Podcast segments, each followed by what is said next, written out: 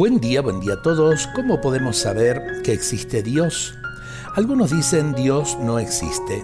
Hay muchas cosas en la vida de cada día que nosotros no podemos ver y sin embargo sabemos que existen.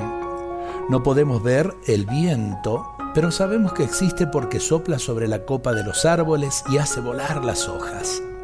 No podemos ver la electricidad, pero sabemos que existe cuando encendemos la luz. No podemos ver el aire, pero sabemos que existe porque no podríamos vivir ni un instante sin él. No podemos ver el amor, su existencia nos la manifiestan los que cuidan de nosotros. No podemos ver a Dios. Sabemos que existe por el mundo maravilloso que nos rodea y que está repleto de seres sorprendentes, desde el minúsculo insecto hasta el inmenso universo. Así es, las cosas no se dan por casualidad Consideremos un libro. Las palabras no vuelan por el aire para caer luego en el orden justo. Alguien tiene que componerlo para que tenga un sentido. Por lo tanto, un libro debe tener un autor, alguien que lo escriba. Una pintura requiere de un artista, alguien que la pinte.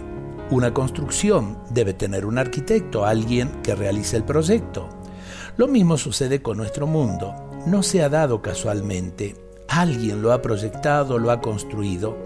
Este gran proyectista, creador, es Dios. Entonces, hagamos hoy un acto de fe en su existencia y renovemos nuestra fe en Él. Dios nunca nos desampara, está bien cerca de nosotros. Dios nos bendiga a todos en este día.